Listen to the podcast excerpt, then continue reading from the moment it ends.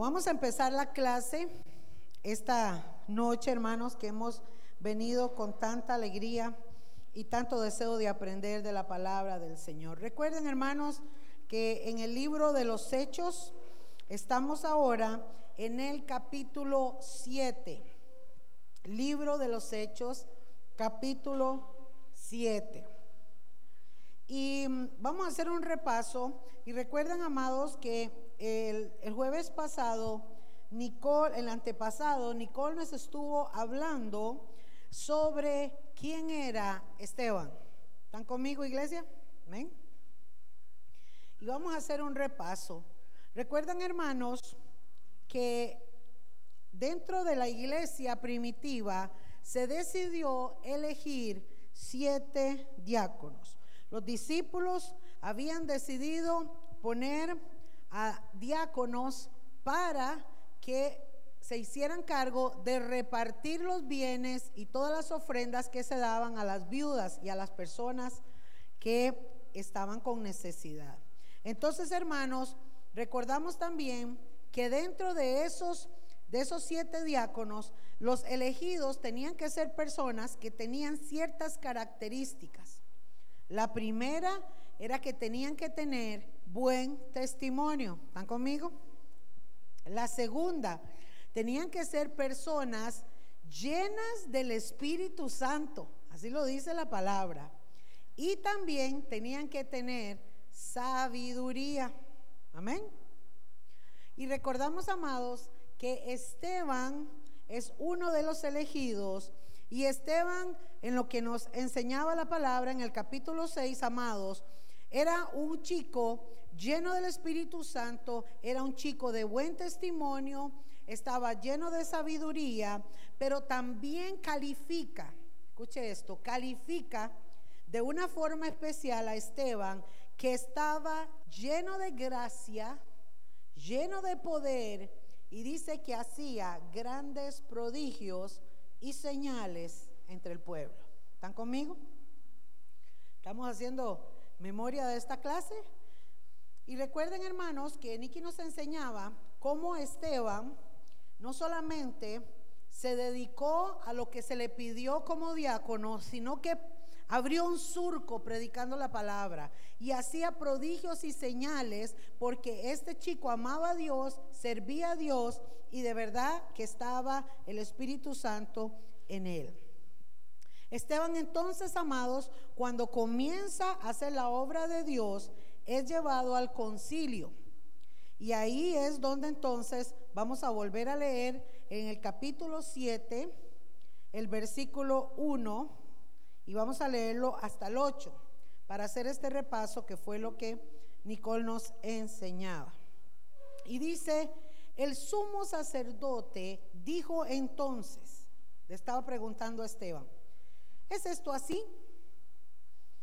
Y Esteban entonces le responde, ¿qué es lo que le está preguntando eh, el sacerdote? Bueno, resulta, amados, que muchos se dejaron decir y levantaron mentiras contra Esteban, diciendo que Esteban andaba predicando, que, el templo se iba a caer, em, que Jesús de Nazaret iba a ser, que había dicho que iba a destruir el templo y, que eso iba a cambiar las costumbres que ellos tenían de Moisés. Quiero que entendamos esto, hermano, porque hoy vamos a comer un poquito de oye carne, ¿ah? Qué bueno. Así que ojalá que usted traiga mucha hambre. Una de las cosas que levantan, este falso que le levantan a Esteban, le dice que él quiere cambiar las costumbres de Moisés. Eso lo está hablando en el capítulo, en el capítulo 16, 6, perdón, en el versículo 14, cuando lo, están injuriando. Entonces, cuando Esteban lo arrestan y lo llevan, ¿están conmigo? El sacerdote le pregunta, Esteban, ¿eso es cierto? A ver, quiero que me diga la verdad. ¿Es cierto que Jesús ese Jesús que usted dice va a destruir este templo y nos va a cambiar las costumbres de Moisés. ¿Quién era Moisés para el pueblo de Israel? ¿Cuáles eran esas costumbres que llevaron a estos hombres tan enojados contra Esteban? Esteban entonces, hermanos, empieza a responderles y dice ahí en el versículo 2 del capítulo 7, y él les dijo, Esteban les responde, varones, hermanos y padres, oíd, el Dios de la gloria apareció a nuestro padre Abraham estando en Mesopotamia antes que morase en Arán. Y le dijo, sal de tu tierra y de tu parentela y ven a la tierra que yo te mostraré. Entonces salió de la tierra de los caldeos y habitó en Arán. Y de allí, muerto su padre, Dios le trasladó a esta tierra en la cual vosotros habitáis ahora. Verso 5. Y no le dio herencia en ella, ni aún para asentar un pie, pero le prometió que se la daría en posesión a su descendencia después de él. Cuando él aún no tenía hijo. Y le dijo Dios así, que su descendencia sería extranjera en tierra ajena y que los reducirían a servidumbre y los maltratarían por cuatrocientos años. Mas yo juzgaré, dijo Dios, a la nación de la cual serán siervos, y después de esto saldrán y me servirán en este lugar. ¿Están conmigo, iglesia? Vamos a hacer una pausa. Hasta ahí, Nicole nos explicó un poco y yo quiero hacer un repaso de nuevo. Esteban en su defensa, hermanos, comienza a explicarles a los sacerdotes. Número uno, les está demostrando que él no solamente tiene la llenura del Espíritu Santo y es un hombre de Dios, sino que él no es un neófito en la palabra. Neófito quiere decir que no es una persona que desconoce la palabra, al contrario, era un hombre que conocía la palabra. Empieza a narrar la historia de cómo comenzó el pueblo de Israel y empieza hablando de Abraham. Abraham, amados, es, era un hombre que viviendo en un lugar eh, lejano a la tierra de Israel, Dios lo llama y le dice, Abraham, sal de tu tierra y de tu parentela. Esto no está escrito en la Biblia, pero los judíos tienen algunos libros y en uno de ellos ellos cuentan que dicen que Abraham fue un hombre que en la tierra donde él vivía con su padre, dice que su padre era hacedor de ídolos, hacía ídolos, era, era gente pagana. Y parece, cuenta la historia según estos judíos, en un libro que ellos tienen, dicen que Abraham era un hombre que no creía en los ídolos. Un día el papá le dijo a Abraham, voy a ir a hacer un mandado, quédese cuidando aquí. Y cuando el papá se fue, Abraham quebró todos los ídolos, según cuenta una historia judía.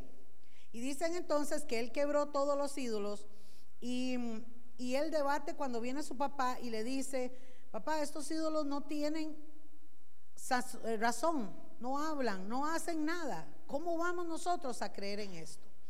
Y según dicen ellos, por cuanto Abraham era un hombre de testimonio, Dios se le revela a Abraham, según cuenta esta historia, y entonces así es cuando aparece Abraham. Pero en la palabra de nosotros, en esta escritura dice que Dios se le reveló directamente al corazón de Abraham y le dijo, Abraham, yo soy el Dios de tus padres, yo soy tu Dios y voy a hacer contigo un pacto y toda tu descendencia va a ser mi pueblo. ¿Están conmigo, iglesia?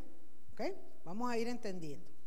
Dios entonces le da este pacto a Abraham y le dice, salga. Pero ¿qué sucedió? Que cuando Abraham sale de su tierra, Abraham va a Egipto, luego regresa a la tierra prometida y estando ahí después otra vez vuelve a generarse una historia larga que no voy a contarla ahora, hermanos. En algún momento lo voy a contar. Pero cuando Dios le dice a Abraham que su descendencia, ¿están conmigo, iglesia? que su descendencia va a ser esclavizada por 400 años, está Dios revelándole a Abraham lo que iba a acontecer en un futuro. Y era cuando los israelitas llegaron a Egipto y fueron esclavos de Faraón 400 años. ¿Están conmigo, iglesia? Vamos a irnos ubicando en la historia. Entonces, de estos siete versículos, le está hablando Esteban a los sacerdotes y les está diciendo todo lo que aconteció. Y nótese, amados, cómo Esteban manejaba la palabra que está dando detalles. Él está diciendo que nuestro padre Abraham estaba en Mesopotamia antes de ir a morar a Arán. Está diciendo nombres de lugares. Y está diciendo lo que Dios le dijo y lo que iba a acontecer. En el verso 8, amados, del capítulo 7 que estamos leyendo, le dice, y le dio el pacto de la circuncisión, y así Abraham engendró a Isaac y lo circuncidó al octavo día, e Isaac a Jacob y Jacob a los doce patriarcas. Y en este versículo me voy a detener, hermanos, para irlo desglosando y poderlo entender. Vamos de nuevo a la historia. Dios llama a Abraham, le dice, sal de donde estás, te voy a dar una descendencia, te voy a dar como las estrellas del cielo, vas a tener una generación, generación, hijos de hijos. Y se lo dijo cuando Abraham no tenía hijos. Le estaba hablando de una promesa, de algo que estaba por acontecer. Abraham entonces se va con su esposa Sara, ¿verdad? Y resulta que dentro del pacto que Dios le dice, que el pueblo que él va a tener es su Dios le dice, él va a ser mi pueblo, yo voy a ser su Dios. Pero el pacto que vamos a empezar a hacer, Abraham, es que todo varón de tu casa va a ser circuncidado. ¿Y eso con qué se come? Vamos a explicarlo para la que no lo sabe. La circuncisión, amados, era un pacto de que todo varón, todo niño, tenía que ser circuncidado de su prepucio del penecito. Se lo vamos a explicar. El pene tiene un pellejito hasta arriba que le da flexibilidad, se sube y se baja en el miembro del varón. Pero cuando los niños nacen, ese, ese pellejito, digámoslo, ese, ese que se mueve, está pegado arriba, al prepucio, a la parte de arriba del pene está pegado. La circuncisión es que se cortaba del pene ese pellejito y los niños ya quedaban con su penecito al descubierto. ¿Me entienden eso, hermanos? Repito, los bebés cuando nacen varones, su penecito, el pellejito le cubre todo. Cuando lo circuncidan es porque le cortan dentro del prepucio y entonces el pellejito ya le queda abajo. Esa era la señal del pacto que Dios le dijo a Abraham, eso es lo que va a hacer. Le dio el pacto, el pacto de la circuncisión a Abraham y para su descendencia. Ok, vamos a verlo ahora. Vamos a irnos a Génesis capítulo 19, perdón, 17, el versículo 9. Así que hoy vamos a estudiar estos versículos para explicar un poco de la circuncisión.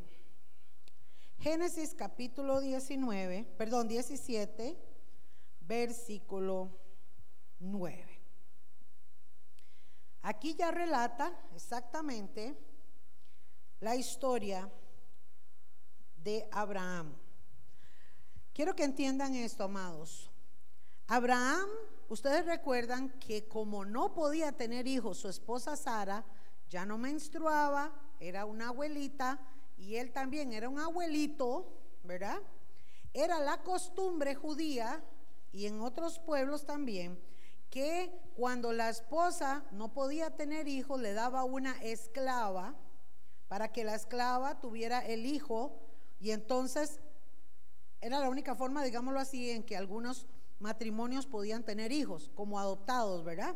Entonces la pobre esclava era la que le tocaba prestar su vientre, tenía un hijo, pero tenía la sangre. Y eso fue lo que sucedió. Abraham, amados, como no podía tener, y Sara, por desobediente, porque pudo haber esperado, pero no quiso creerle a Dios, ¿verdad? En ese momento le dio a Agar, le dio a su empleada y le dijo, vaya, aguántese a este viejillo porque usted va a tener un hijo.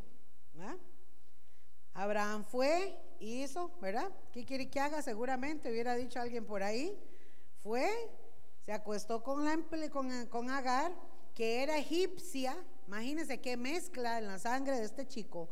Y entonces nace el primogénito de Abraham que se llamaba Ismael. Pero yo quiero que entiendan esto, hermanos. Él era el primogénito tal vez de Abraham, pero no era el hijo del pacto que Dios ya le había dicho a Abraham. Y ese conflicto que se dio entre Ismael, el hijo mayor de Abraham, y luego Isaac, es un conflicto que se da hasta hoy en día en el Medio Oriente, porque todos los, musulmanes son descendientes de Ismael, del hijo mayor de Abraham, pero no era hijo de Sara. Pero Isaac sí era el hijo de Sara y de Abraham. Y a ese fue el que se le dio el pacto. Y por eso la Biblia especifica, y nosotros lo tenemos como, como Antiguo Testamento. Los judíos lo tienen como la Torá y así lo dice. Dice que Dios entonces decidió y le dijo a Abraham, tienes que circuncidar a todos los de tu casa. Esa va a ser la señal del pacto. Vamos a leer el versículo 9. Dijo de nuevo Dios a Abraham, en cuanto a ti guardarás mi pacto, tú y tu descendencia después de ti por sus generaciones. Todos los niños que nacían y todos los niños que estaban en la casa de Abraham tenían que ser circuncidados. Era el pacto. Dice el verso 10, este es mi pacto que guardaréis entre mí y vosotros y tu descendencia después de ti. ¿Cuál es ese pacto? Será circuncidado todo varón de entre vosotros. Circuncidaréis, verso 11, pues la carne de vuestro prepucio y será por señal de pacto entre mí y vosotros. ¿Vamos entendiendo ahí, iglesia? ¿Ok? Esa era la directriz verso 12. Y de edad de ocho días será circuncidado todo varón entre vosotros por vuestras generaciones. El nacido en casa y el comprado por dinero a cualquier extranjero que no fuera de tu linaje. Una de las costumbres que se daban en ese tiempo era la compra de esclavos, la compra de personas. De hecho, amados, aunque hoy en día ya no se hace esto tal vez en Israel, pero en muchos países árabes sí lo hacen. El otro día estuvimos en una, les comentaba con un pastor pakistaní y nos contaba que las familias en Pakistán, cuando necesitan dinero, buscan a alguien que les preste dinero. Y si esa persona no le paga a su deudor, el deudor entonces toma a esa persona que le debe dinero como esclavo y a su esposa y a sus hijos. Y si el tiempo del trabajo no le cancela la deuda, coge aún la siguiente generación. Y nos comentaba este pastor que allá la iglesia evangélica lo que están haciendo en esos países, hermanos, es que con las ofrendas misioneras que nosotros damos y muchas iglesias dan, compran, tratan de pagarle la deuda para sacar de la esclavitud a estas familias. Porque tal vez, hermanos, son familias que pidieron un dinero para construir una casa. Y entonces el dueño lo que hace es que los explota haciendo ladrillos. Hermanos, vieras qué terrible como se ven esas fotos, viendo niños, niños como los nuestros de nuestras casas, niños de 3, de 4 años que están trabajando desde que se levantan hasta que se acuestan, haciendo ladrillo junto a sus padres. Y lo que les pagan, hermanos, son 10 dólares al mes. Que en colones son 5 mil y algo de colones. O menos, no sé. 5 mil colones al mes. ¿Cuándo van a pagar esa deuda? Entonces viven de por vida trabajando gratis para, para poder pagar una deuda. Imagínense qué tremendo. Pues en el tiempo de los judíos, hermanos, Abraham, que era un hombre próspero y rico, tenía también gente que estaba con él y que trabajaba con él. Dios entonces le está diciendo a Abraham que aún los chicos que están comprados o la gente que está con él tiene que, aunque no fuera de linaje, tiene que ser circuncidado todos los varones. Verso 13. Debe de ser circuncidado el nacido en tu casa y el comprado por tu dinero, y estará mi pacto en vuestra carne por pacto perpetuo. Y el varón incircunciso, o sea, que no ha sido circuncidado, el que no hubiere circuncidado la carne de su prepucio, aquella persona será cortada de su pueblo porque ha violado mi pacto. Amados, Dios lo que quería era que hubiera un impacto en el cuerpo físico de las personas, de los varones, y ese recordatorio iba a ser para siempre de que había un pacto con Dios. ¿Están conmigo, iglesia? Era la costumbre y era lo que Dios le había pedido a Abraham. Y amados, este acto de circuncisión se da hasta el día de hoy en el pueblo de Israel. Todo niño varón a los ocho días, judío, circuncidado. Y todos los que se arrimen a ellos o quieran ser parte del pueblo, tienen que ser circuncidados. Hablamos de los judíos ortodoxos que siguen bajo la ley. ¿Están conmigo? Bajo la ley. Recuerden que los judíos están divididos, ortodoxos y mesiánicos. Los ortodoxos no creen en Jesús, siguen bajo la ley, que al final ni la cumplen como debe de ser, pero bueno, ellos dicen, ¿verdad? Y están los mesiánicos que han conocido a Jesucristo, lo tienen como su Señor y Salvador y tienen prácticas judías, pero viven bajo la gracia, no bajo la ley. ¿Están conmigo? Vamos entendiendo por ahí. Entonces, amados, el pacto de la circuncisión se establece en Abraham como una de las señales que Dios le dice, ahí nos vamos a dar cuenta quiénes son mi pueblo y los que no quedan fuera, quedan cortados del pueblo. En el verso 23 del capítulo 17 que estamos leyendo, hermanos, dice entonces, tomó Abraham a Ismael su hijo y todos los siervos nacidos en su casa y a todos los comprados por su dinero, a todo varón entre los domésticos de la casa de Abraham, y circuncidó la carne del prepucio de ellos en aquel mismo día. Pobres varones, ¿verdad?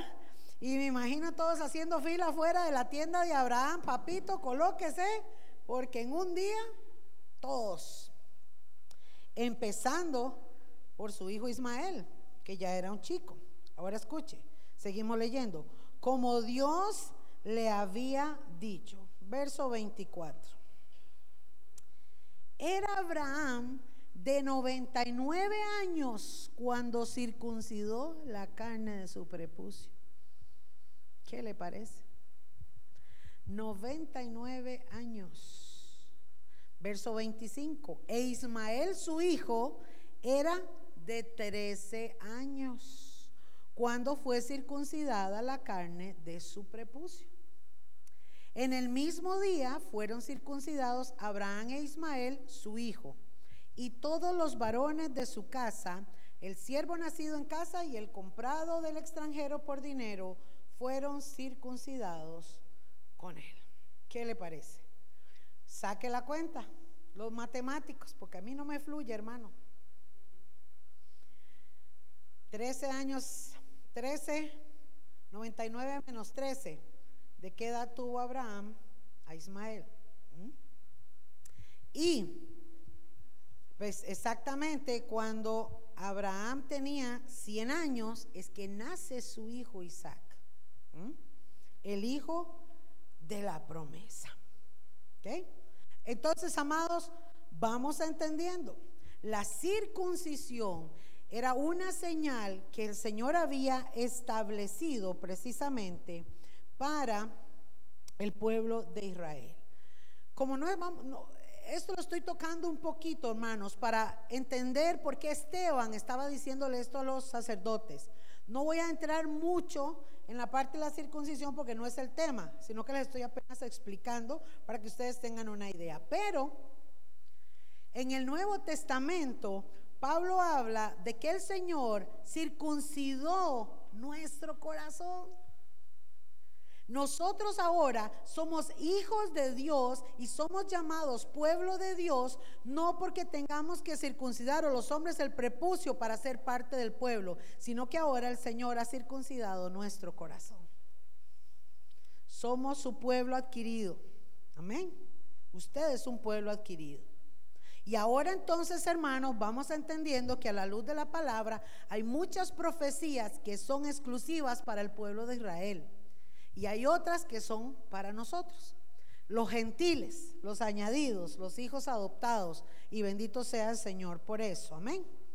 Bueno, volvemos a, Hechos capítulo 7, donde estamos, y vamos a leer ahora el verso 9. Recuerden que en esta clase, hermanos, queremos ir entendiendo paso a paso Hechos capítulo 7, versículo 9, donde estábamos ahí leyendo. Entonces viene Esteban, le habla a ellos y le dice exactamente en el verso 8 y les habla del pacto de la circuncisión. Y en el verso 9, ah bueno, y les dice, hermanos, mire, para devolvernos ahí un toquecito en el verso, y le dice que Abraham hizo a sí mismo con Isaac, lo circuncidó al octavo día, y también a Jacob y a los doce patriarcas. Ok, vamos a remontarnos en esta parte de la historia. Recuerden que Dios le promete a Abraham un hijo, es Isaac. Luego la historia cuenta que Isaac tiene gemelos. ¿Recuerdan a los gemelos? ¿Ah? Isaac. ¿Y quién era el otro? Eh, perdón, Esaú y Jacob, ¿verdad? Hijos de Isaac. Abraham era el abuelo. El pacto que Dios le da a Abraham lo enfatiza enfatiza toda la vida de Abraham, se lo enfatizó para que supiera Isaac que el pacto iba sobre él. Pero también en la vida de Isaac estaba enfatizado en que uno de, su, de sus hijos también llevaba ese linaje. Conocemos la historia de lo que hizo Jacob con Esaú. Jacob dice que luchó en Peniel con Dios, ¿verdad? Y le dijo, no te voy a soltar hasta que me bendigas. El hombre era a todo dar para buscar la bendición. Y él recibe la bendición de su padre Isaac cuando era viejo. Y entonces, amados, la Biblia recalca, y para los judíos hasta el día de hoy, escuche esto, le llaman patriarcas, o sus patriarcas son Abraham, Isaac y Jacob. ¿Están conmigo? Abraham, Isaac y Jacob. Para ellos, el fundamento de su pueblo arranca en estos tres patriarcas. La palabra patriarca tiene varios significados, pero se lo voy a hablar en palabras ticas. La palabra patriarcal o, o, patriarca se le llama a un hombre o a un padre de familia que tenía el poder y el gobierno de decretar palabra que daba bendición a su hijo y a toda su familia. ¿Están conmigo? El patriarca tenía un poder, un gobierno especial de parte de Dios para sembrar la bendición a toda la familia y afectaba su bendición en bendición, gloria a Dios, a todos los de su alrededor. Entonces, por el pacto que Dios le hizo a Abraham, ese pacto trascendió a Isaac. Isaac lo heredó a Jacob. Y entonces ellos, los judíos, respetan de tal forma lo que dijo Abraham, lo que dijo Isaac y lo que dijo Jacob y lo que hicieron. ¿Están conmigo, iglesia? ¿Ah? Usted le habla a un judío de los patriarcas y le manejan toda toda la historia de estos tres. Y la bendición de ellos, los judíos siguen buscándola, decretándola y creyéndola. Santo remedio. Los judíos ortodoxos, amados, que están bajo el Antiguo Testamento, siguen bajo esa creencia. Y lamentablemente para ellos es más importante lo que dijo Abraham, lo que dijo Isaac y Jacob. Y luego aparece en la historia Moisés y David también, que le llaman el patriarca David también. Y entonces ellos viven bajo ese régimen y por eso, amados, es que ellos rechazaron a Jesús. ¿Están conmigo? Jesús les dijo, yo no vine a quitar la ley. No, no, no, no, yo vine a hacerla cumplir. El problema es que ustedes la están enseñando mal. El problema es que ustedes la están mostrando mal. La están viviendo mal. Eso fue lo que Jesús les quiso decir a ellos. Pero tristemente a los suyos vino y los suyos no le recibieron. ¿A quiénes? A su pueblo. Esteban entonces, amados, que había escuchado, él les está recalcando a los, a los sacerdotes y les dice, los patriarcas fueron circuncidados, número uno. Número dos, versículo nueve.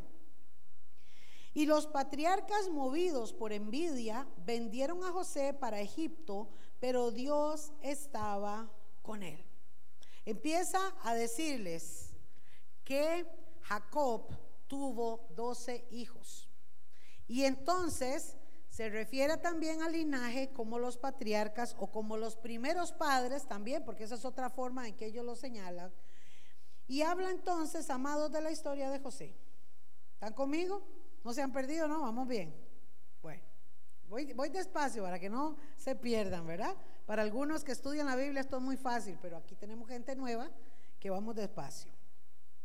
¿Qué es lo que sucede? Sucede que Jacob tiene 12 hijos varones y una hija que se llamaba Dina. ¿Sabían ustedes eso? ¿Ah? Pero la hija no era contada, como la mujer ni valía nada en ese tiempo, ¿verdad? Pero usted lo puede buscar en la Biblia. Tenía una hija que se llamaba Dina también. Pero la Biblia habla de los doce.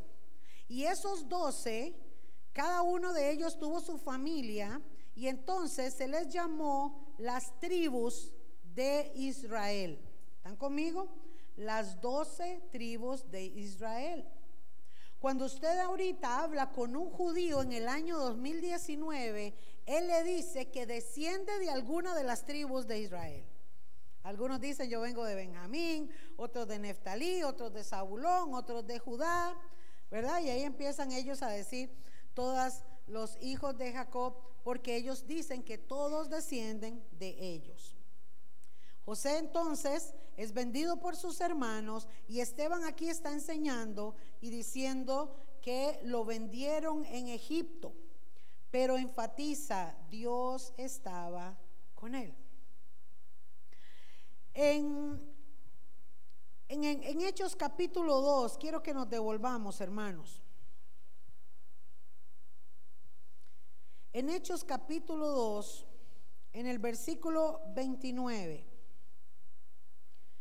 ¿Lo tienen ahí? Mire que dice, varones hermanos, estaba hablando Pedro en su primer discurso y dice, varones hermanos, se os puede decir libremente del patriarca David, que murió y fue sepultado y su sepulcro está con nosotros hasta el día de hoy. Está hablando también de David como patriarca. Y en el verso ahí mismo, en Hebreos, vamos a Hebreos capítulo 7. Hebreos capítulo 7. Y ahora nos devolvemos a Hechos, pero vamos a leer primero Hebreos, hermanos. Antitos de Santiago. En Hebreos capítulo 7, en el versículo 4, dice también, Considerad pues cuán grande era este, a quien aún Abraham el patriarca dio diezmos del botín. Les pongo estos dos versículos solamente como ejemplo para que vean, hermanos, que el pueblo de Israel enfatizaba en gran manera que Abraham era el primer patriarca, luego Isaac, Jacob, como les repito, hermanos, y los doce hijos de Jacob también se les llama como patriarca, pero para los judíos, los dos patriarcas de más peso son Abraham y David. ¿Están conmigo? Hay una profecía que los judíos esperan que en el milenio, cuando el Señor venga a reinar, el rey que va a estar sobre Israel va a ser el rey David. ¿Mm? Y ellos esperan el retorno de Jesús para que ponga a reinar a David. Porque para ellos, estas dos personas, hermanos, tienen un gran peso y un gran simbolismo. Entonces, volviendo a Hechos capítulo 7, que es la clase de hoy, en el verso 9, Esteban empieza nuevamente y, describe, describe chicos, a estos chicos hermanos de José, como los patriarcas. ¿Están conmigo? Entonces, amados, dice el verso 9, los patriarcas movidos por envidia vendieron a José para Egipto, pero Dios estaba con él. ¿Qué fue lo que sucedió? Sucede, mis amados, que ustedes conocen la historia, cuando hay una hambruna en toda la región de Jacob, estando ya Jacob con sus doce hijos, ellos venden a José, José llevado a Egipto, y ustedes recuerdan la historia. Cuando José llegó a Egipto, estuvo con un faraón bueno, un buen faraón, era bueno, puso a José a la par, ¿verdad? Fue el que tuvo los sueños. Y entonces, amado, resulta que José llega a ser el gobernador después de el rey. Y al final de la historia que ustedes conocen, José logra traer a su papá y a sus hermanos y ellos se vienen a vivir a Egipto en el tiempo de hambruna. ¿Están conmigo? ¿Sí? ¿Algunos no se acuerdan de la historia? ¿Eh? Más o menos. Voy a explicarlo un momentito para que no se pierdan. Jacob, hermanos, tiene 12 hijos. Jacob era el nieto de Abraham. ¿Ok? Abraham tuvo a Isaac, Isaac tuvo a Jacob, Jacob tuvo 12 hijos, uno de ellos se llamaba José. Sus hermanos lo venden en un tiempo de hambruna. José está en Egipto. El faraón tiene un sueño donde ve vacas flacas y vacas gordas. Dios usa a José, José le describe que viene un tiempo de abundancia, luego viene un tiempo de escasez para toda la región y entonces almacenan grano y Jacob, que había creído que su hijo José estaba muerto, Dios le permite darse cuenta que no fue así, que sus hermanos lo vendieron, ellos son llevados a Egipto y se establecen en Egipto con este faraón bueno. Este buen faraón que los ayudó, los instaló, les dio comida porque quería mucho a José.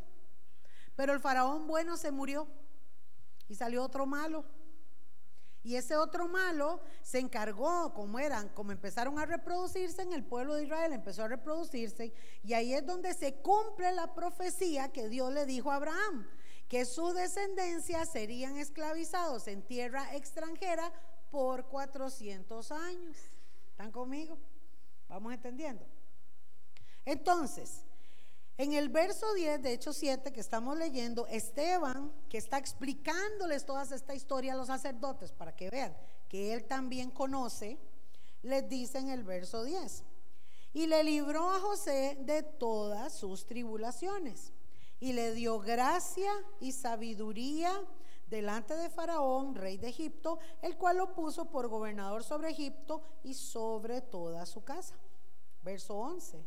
Vino entonces hambre en toda la tierra de Egipto y de Canaán y grande tribulación y nuestros padres no hallaban alimentos.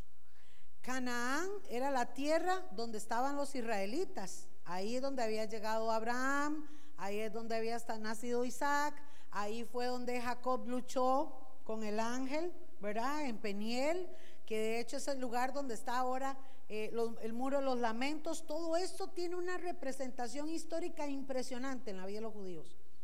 Porque los patriarcas estuvieron ahí. Abraham ahí fue donde casi mata a Isaac, ¿recuerdan? Donde sacrificó, iba a sacrificar a Isaac. Fue exactamente en el monte Moriah. Luego aparece en la historia Jacob también, amados, y es ahí donde los judíos tienen eso. Pero como hay hambre, salen de esa región de Israel y viajan a Egipto y ahí es donde por 400 años ellos son esclavos. Verso 12.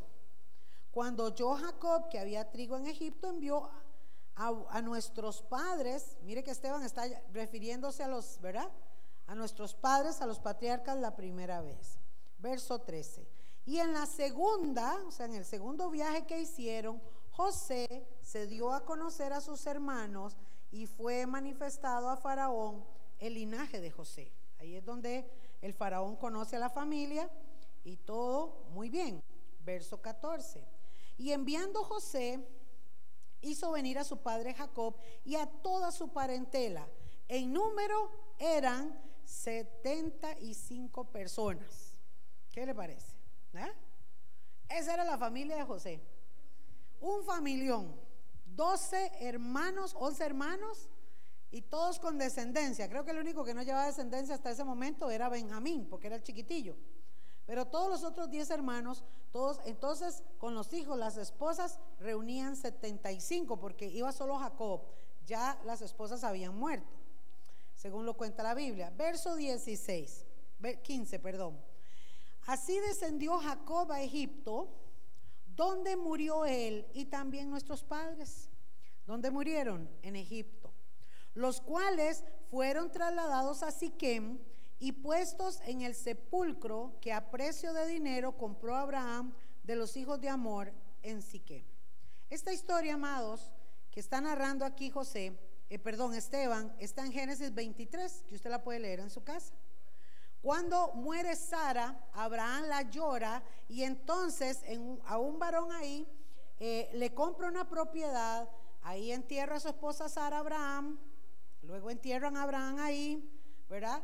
Luego a Isaac lo entierran ahí y así consecutivamente. Y entonces aquí dice que cuando murió Jacob y mueren todos los hermanos, todos son trasladados. Yo no sé si ustedes han visto en las películas de Semana Santa, en la película de Moisés, ¿verdad? que dice que los huesos, los restos de José son llevados con ellos, ¿verdad? O sea, no lo dejan en Egipto porque ellos tienen un lugar especial a donde enterrarlo. Entonces ellos llevan los restos de José también. Dice el verso 17 en Hechos que estamos leyendo. Pero cuando se acercaba el tiempo de la promesa que Dios había jurado a Abraham, el pueblo creció y se multiplicó en Egipto hasta que se levantó en Egipto otro rey, este es el rey malo, que no conocía a José. Verso 19. Este rey, usando de astucia con nuestro pueblo, maltrató a nuestros padres a fin de que expusiesen a la muerte a sus niños para que no se propagasen. Ese faraón fue el que dijo, hay muchos judíos Aquí en Egipto mandemos a matar y mandó a matar a todos los niños. ¿Conocen la historia, verdad? Mandó a matar a todos los niños. Verso 20. En aquel mismo tiempo nació Moisés y fue agradable a Dios y fue criado tres meses en casa de su padre. Tres meses tenía Moisés cuando mandaron a matar a todos los bebés y su mamá, ustedes conocen la historia, lo puso en una cesta, ¿verdad? Y lo puso por el río y la hija del faraón lo encontró y lo crió. Es lo que dice el verso 21. Pero siendo expuesto a la muerte, la hija de faraón le recogió y le crió como a hijo suyo. Y entonces Moisés aparece en la historia. Verso 22. Y fue enseñado Moisés en toda sabiduría de los egipcios y era poderoso en sus palabras y obras. Nótese, amados, cómo Esteban está diciéndole a los, ¿verdad? A está demostrándole a los sacerdotes que él conocía la Biblia, él conocía la historia, con puntos y comas. Y les explica hasta ahí que Moisés también, que aquel hombre que había marcado la historia de los judíos, al que Dios le había dado las leyes y al que Dios usó para sacar de Egipto a los israelitas, había nacido y cómo había sido criado en la casa del faraón. Verso 22. Y fue enseñado Moisés en toda la sabiduría de los egipcios, y era poderoso en sus palabras y obras, y cuando hubo cumplido la edad de 40 años, le vino al corazón el visitar a sus hermanos, los hijos de Israel. O sea, cuando tenía 40 años se dio cuenta que era judío, que había nacido en la casa egipcia y entonces dice, me voy a visitar a mis hermanos, voy a ir allá con ellos. Verso 24. Y al ver Moisés que uno de sus hermanos era maltratado, lo defendió e hiriendo al egipcio, vengó al oprimido. Tomó la ley por su mano.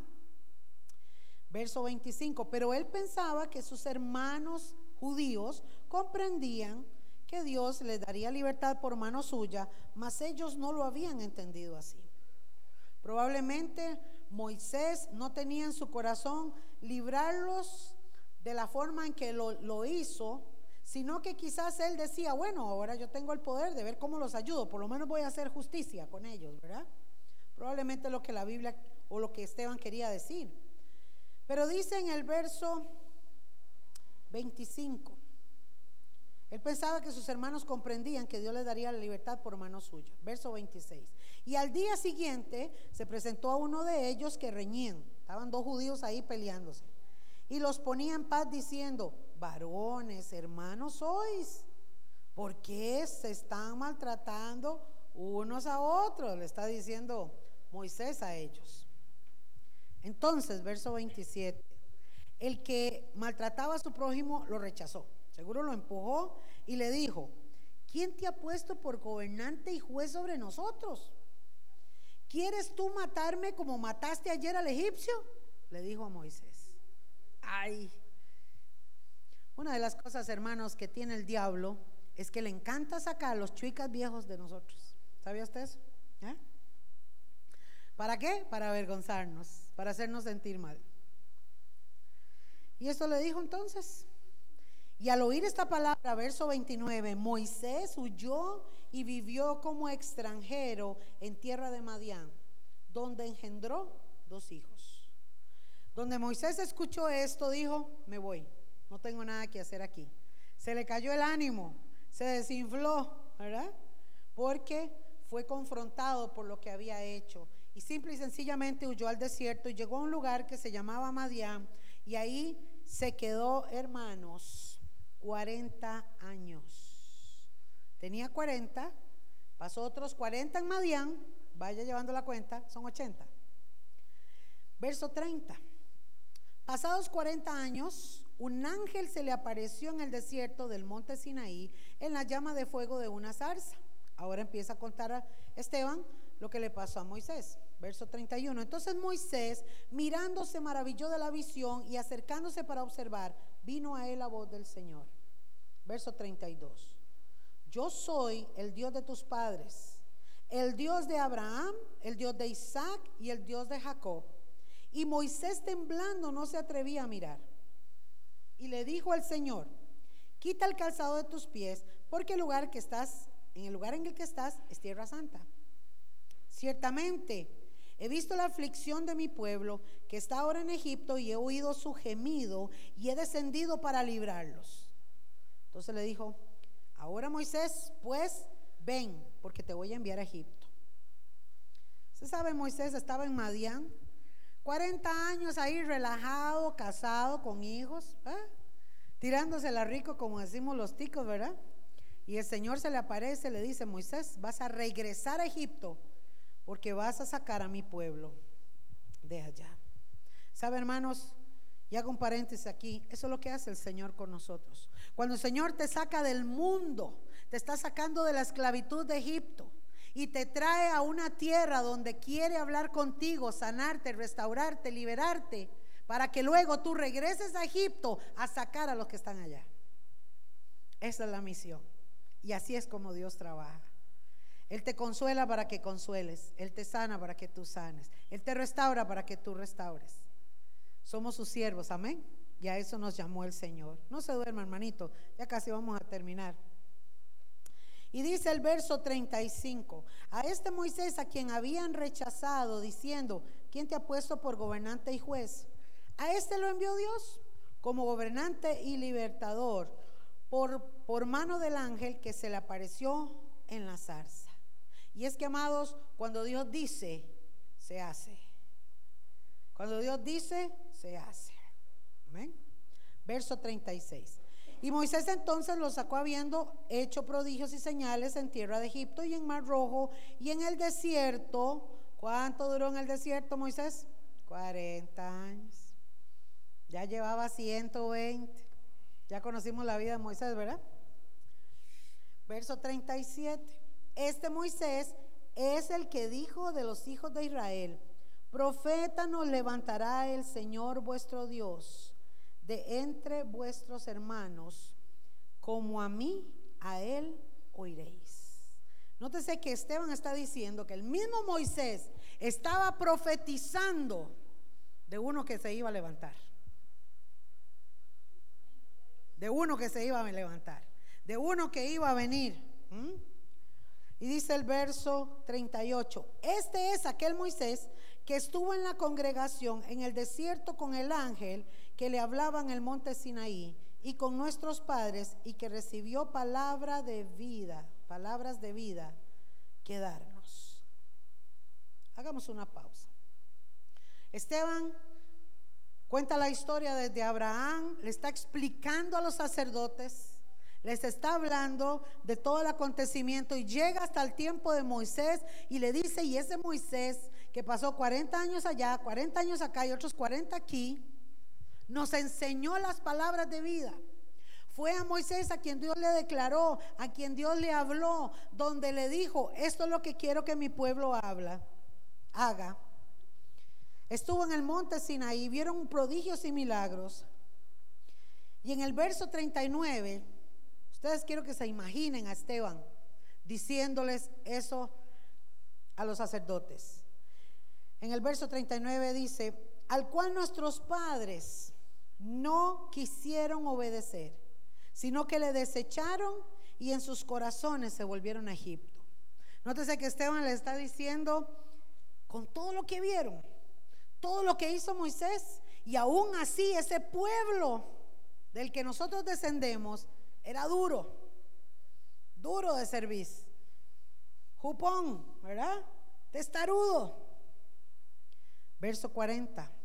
Cuando dijeron a Aarón, haznos dioses que vayan delante de nosotros, porque a este Moisés que nos sacó de la tierra de Egipto, no sabemos qué le ha acontecido. Moisés había llegado al, al monte Sinaí, había subido a estar con Dios, y obviamente el pueblo, cuando ya había pasado un montón de días y no lo vieron bajar, le dijeron a Aarón, háganos un Dios. Moisés algo le pasó, como a Dios no lo vemos, como dicen hoy muchos. Hace unos días me decía un chico, bueno, es que antes Dios se aparecía, ahora ya no se aparece, entonces de ahí, por eso uno no sabe si creer en Dios o no. Y es que la gente tiene que entender, amados, que en el mundo la gente tiene que ver para creer, pero en Cristo Jesús nosotros creemos para ver. Está la diferencia. Nosotros alabamos, adoramos y amamos al invisible que un día veremos cara a cara. Porque Él no se ve, pero se siente como el viento, tú lo sientes en esta noche. A través de su Santo Espíritu. Y gloria a Dios por eso. Entonces, verso 41, hicieron un becerro y ofrecieron sacrificio al ídolo y en las obras de sus manos se regocijaron. Verso 42, y Dios se apartó y los entregó a que rindiesen culto al ejército del cielo como está escrito en el libro de los profetas, ¿acaso me ofrecisteis víctimas y sacrificios en el desierto por 40 años, casa de Israel?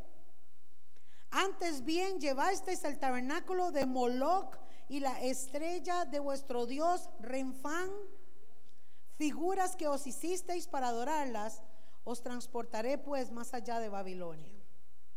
¿Sabe qué, qué estaba diciendo aquí Esteban explicando? Estaba diciendo que cuando Moisés subió al monte a encontrarse con Dios, a recibir las tablas de la ley, el pueblo se alocó. El pueblo le dijo a Aarón, que era el hermano de Moisés, Aarón, como usted es escultor, vamos a agarrar todo lo que trajimos de Egipto, todos los chunches y todo lo vamos a traer, fúndelos y haznos un, un ídolo. Y ese ídolo le vamos a hacer fiesta, le vamos a entregar sacrificio. Y cuando Esteban aclara y dice, que Dios se enoja y Dios los deja, los entregó amados. Y es que aquí hay una parte importante, iglesia. Dios no quiere que nadie le siga la fuerza. Hello. Dios no quiere que nadie le siga la fuerza. Dios no quiere que usted le siga a Él porque qué miedo irse al infierno. Dios quiere que tú sigas a Él, lo sigas a Él, porque lo amas, porque conoces su amor. ¿Están conmigo? Porque cuando usted hace las cosas por miedo, las hace porque tiene una presión de conciencia. Pero cuando tú amas a Dios, tú haces todo por agradarle a Él porque le amas. Y le entregas tu vida y le das todo tu ser al Señor. Y amas estar con Él. Amas pasar tiempo con Él. Por eso estamos aquí, hermanos, porque amamos estudiar su palabra. Porque lo amamos. Y ese es el Dios que tenemos que presentarle al que no conoce de Cristo a un Dios de amor. ¿Mm? Amén. ¿Están conmigo? Vamos aterrizando, hermanos.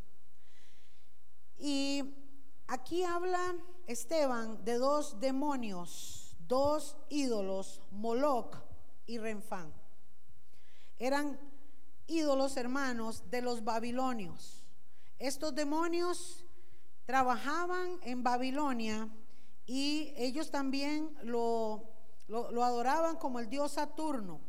Eran figuras y el pueblo de Israel se había desbocado a seguirlo, a servirle a estos demonios.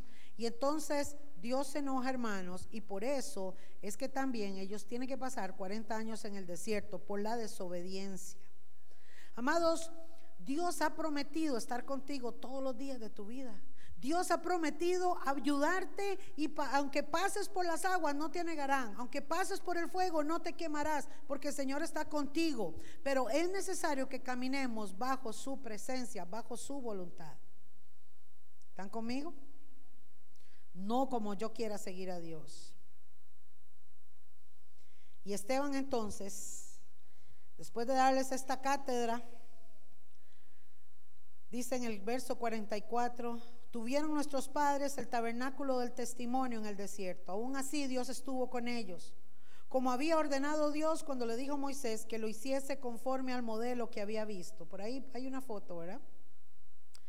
El cual, recibido a su vez por nuestros padres, lo introdujeron con Josué al tomar posesión de la tierra de los gentiles y los cuales Dios arrojó de la presencia de nuestros padres hasta los días de David.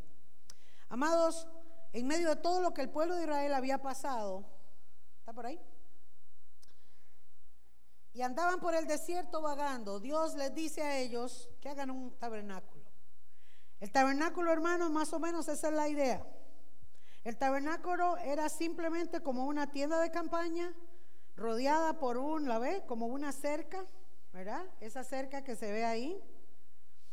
Y simplemente, hermanos, lo que había adentro, como ustedes pueden ver, habían, estaba primero ahí un lavacro y luego adentro de la tienda estaba el lugar santo, el lugar santísimo. Todo tiene un simbolismo.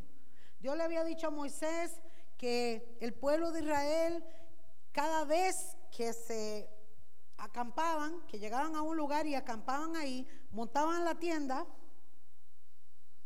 Y una vez que montaban la tienda, aquella luz que se ve de allá, esa luz era la gloria de Dios, la Shekinah bajaba. El pueblo de Israel, amados, veía con sus ojos la gloria de Dios siempre y temían. Muchos afuera de sus tiendas salían y se arrodillaban porque sabían que la presencia de Dios estaba ahí. Esteban entonces le está diciendo a los sacerdotes, vea todo lo que ha pasado por el pueblo de Israel, vea la historia. Y en el verso 46 que estamos leyendo, hermanos, regresa y dice, este halló gracia delante de Dios, David, y pidió proveer el tabernáculo para Dios. El pueblo de Israel, amados, había caminado 40 años en el desierto jalando todos los chunches. Todos jalando los chunches. 40 años, imagínense. Ponían y quitaban, ponían y quitaban. Pero cuando ya Josué, que sustituye a Moisés, introduce a la tierra y vuelven a Israel, a la tierra de Israel, a la tierra de Canaán, aparece el rey David, el patriarca David, y entonces David dice, ¿para qué vamos a hacer una tienda de esas? Mejor hagamos un templo. Hagámosle un templo de verdad a Dios. Dios le dice, David, no lo va a hacer usted, lo va a hacer su hijo Salomón. Y eso es lo que cuenta la historia, verso 47. Mas Salomón le edificó casa. ¿Quién era Salomón? El hijo de David. Si bien el Altísimo no habita en templos hechos de mano de hombres, porque Dios no habita aquí, hermanos, No es que la iglesia, Dios está ahí en la iglesia en cuatro paredes, no, Dios está en nosotros. ¿Entiende eso usted? Y cuando todos nos reunimos a alabar a Dios, ¡bum! La presencia de Dios se manifiesta. Él habita en medio de la alabanza de su pueblo, pero no habita. Hay gente que cree y por eso es que en otros lugares tienen que poner fotos o imágenes o algo porque creen que Dios se manifiesta así, pero no es así. La Biblia dice que se manifiesta en nuestros corazones. ¿Están conmigo? Dice entonces, verso 48, si bien el Altísimo no habita en templos hechos de mano, como dice el profeta, el cielo es mi trono, mira lo que dice Dios. El cielo es mi trono y la tierra el estrado de mis pies. ¿Qué casa me van a edificar? Dice el Señor. ¿O cuál es el lugar de mi reposo? ¿No hizo mi mano todas estas cosas? Y aquí, hermanos, es cuando Esteban llevó a todo el pueblo que estaba oyéndolo con el poder del Espíritu Santo y la gloria de Dios se reflejaba en Esteban y les dice, Vea lo que hizo Abraham, vea lo que hizo Isaac, vea lo que hizo Jacob, mire lo que sucede con Moisés, vea lo que hace el rey David. Y en todo este tiempo muchos de nuestros padres fueron desobedientes, fueron eh, eh, insensatos, no quisieron obedecer. Y ahora se vuelve y les dice a ellos, verso 51, duros de cerviz e incircuncisos de corazón y de oídos. Vosotros resistís siempre al Espíritu Santo como vuestros padres, así también vosotros. Aquí cambió el panorama de la historia, amados, que llevaba Esteban. El verso 52 dice, al cual, ¿a cuál de los profetas no persiguieron vuestros padres y mataron a los que anunciaron de antemano la venida del justo? de quien vosotros ahora habéis sido entregados y matadores. Les está diciendo Esteban la verdad. Les está diciendo a los sacerdotes, ustedes no han querido conocer que Jesús es el Hijo de Dios, que Jesús es el Mesías, que Jesús es aquella persona que nuestros profetas señalaron que iba a venir a salvar a Israel. Y dice el verso 53, vosotros que recibisteis la ley por disposición de ángeles, y no la guardasteis. ¿Y qué pasó? ¿Cómo cree que se pusieron esos sacerdotes? Verso 54. Oyendo estas cosas, se enfurecieron en sus corazones y crujían los dientes contra él. Qué cosa, ¿no? Pero Esteban, lleno del Espíritu Santo, puesto los ojos en el cielo, vio la gloria de Dios, a quien Jesús y a Jesús que estaba a la diestra de Dios. Y dijo, he aquí, veo los cielos abiertos y al Hijo del Hombre que está centrada, está a la diestra de Dios. Amada iglesia, yo quiero que usted entienda esto. Es que cuando tú estás lleno del poder del Espíritu Santo, no importa la circunstancia, ni la crisis, ni lo que está pasando a tu alrededor, tus ojos verán la gloria de Dios. Y vamos a ver la gloria de Dios en medio de lo que estemos pasando. ¿Están conmigo, iglesia? Esteban entonces, mientras todos se enfurecían y crujían los dientes, él, lleno del Espíritu Santo, tenía sus ojos puestos en el cielo. Él sabía quién era su Señor. Él había escuchado de Jesús y había creído en su corazón. Y en el verso 57, entonces ellos, dando grandes voces, se taparon los oídos y arremetieron a una contra él todos se vinieron encima de Esteban. De aquel chico que hacía prodigios, aquel chico que hacía milagros, que amaba a Dios, que oraba, que servía. Y verso 58, y echándole fuera de la ciudad, hermanos, mire lo que pasa. Le apedrearon. Y los testigos pusieron sus ropas a los pies de un joven que se llamaba Saulo.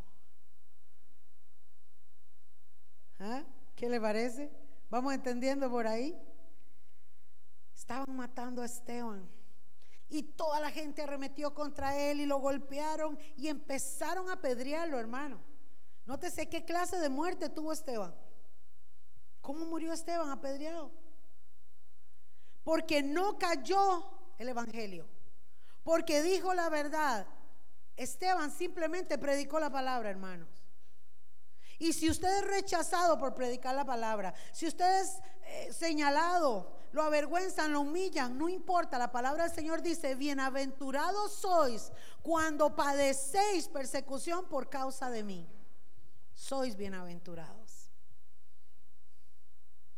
Y Esteban entonces, amados, dice que la gente pusieron las ropas sobre un joven, era joven, se llamaba Saulo. Verso 59, y apedreaban a Esteban mientras él invocaba y decía, mientras estaba recibiendo, hermano, usted se puede imaginar un golpe en la cabeza de una piedra, lo que puede sentir uno. Y mientras él estaba recibiendo las piedras, él invocaba y decía, Señor Jesús, recibe mi espíritu. Y puesto de rodillas, clamó a gran voz, Señor, no les tomes en cuenta este pecado. Aún en su último aliento, este hombre lleno del Espíritu Santo intercedía por los que no conocían de Dios. Y el joven Saulo estaba ahí escuchando todo eso.